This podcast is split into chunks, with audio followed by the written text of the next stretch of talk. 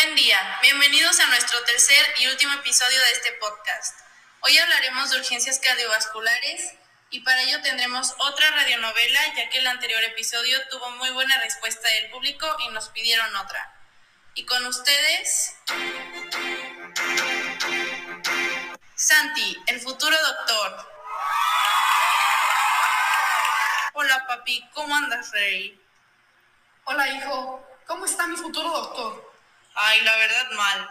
De que nos están dando un tema en la facultad, pero no le entiendo casi nada. O sea, me dijeron que estaba fácil, pero de que el día de la clase fui por un Starbucks y mañana tengo examen.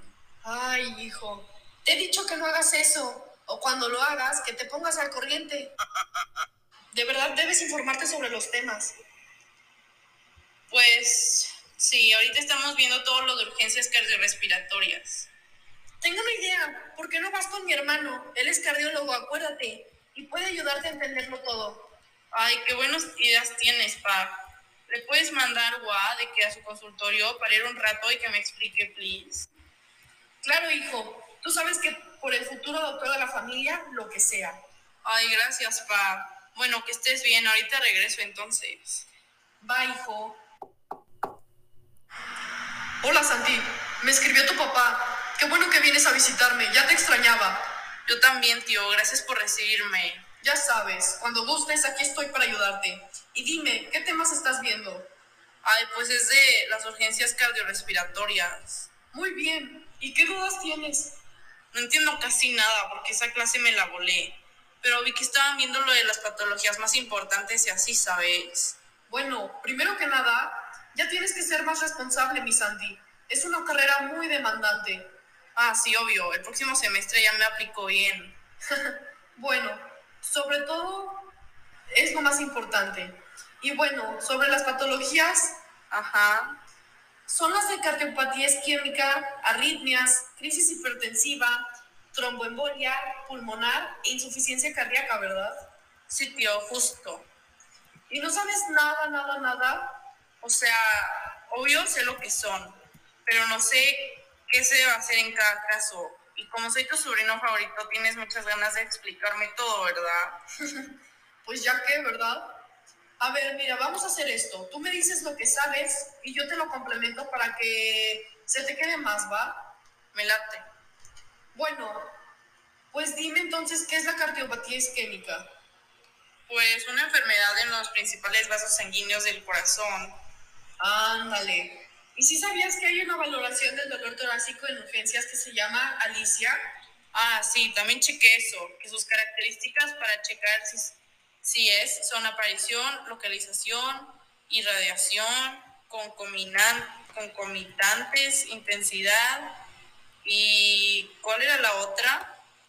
Agravantes o atenuantes. Ah, sí, eso. Bueno, supongo que ya sabes también pero lo de la angina de pecho está dentro de la cardiopatía isquémica. Sí, sí.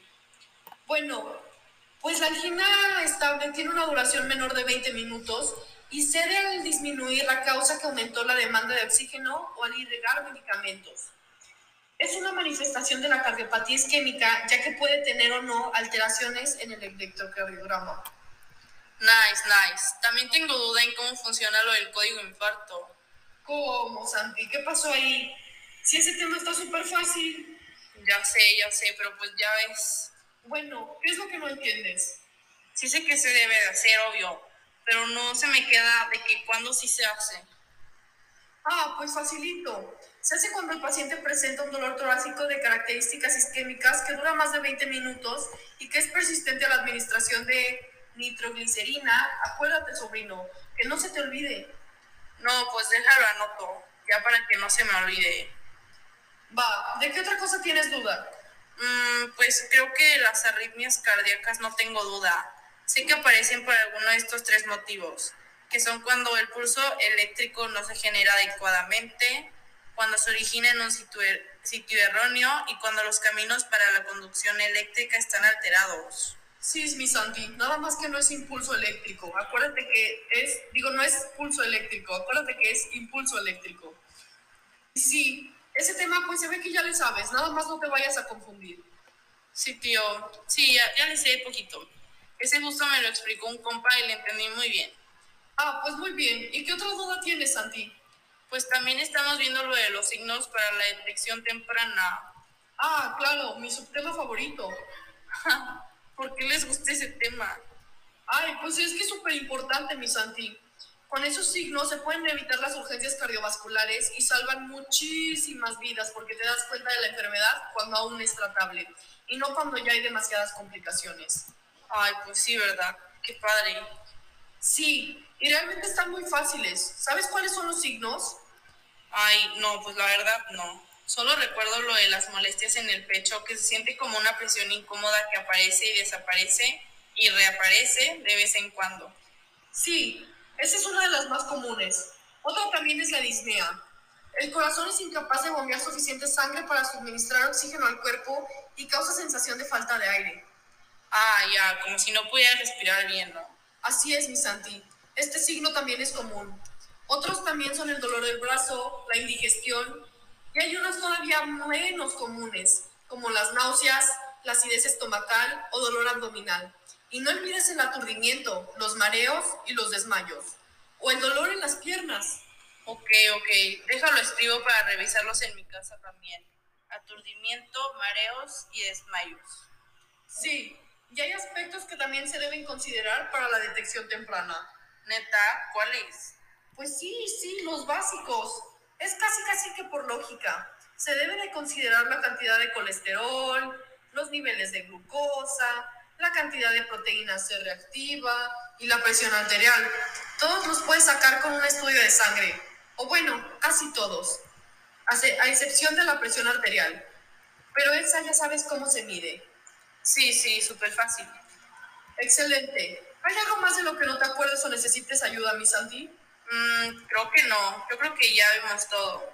Ok, mi Santi. Me da gusto. Si tienes otra duda, me hablas, ¿va? Mucha suerte en tu examen. Gracias, por eso eres mi tío Fab. Te dejo para que puedas seguir con tus consultas, ¿va? Claro, que te vaya bien. Adiós. Bye.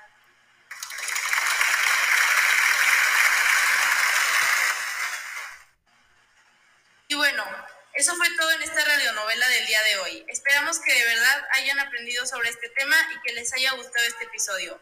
Por nuestra parte también es todo. Llegamos al final de esta edición de tres episodios. Los esperamos en el siguiente. Les mandamos un saludo a todos nuestros espectadores y les damos las gracias por habernos escuchado. Esto no es un adiós, es un hasta luego.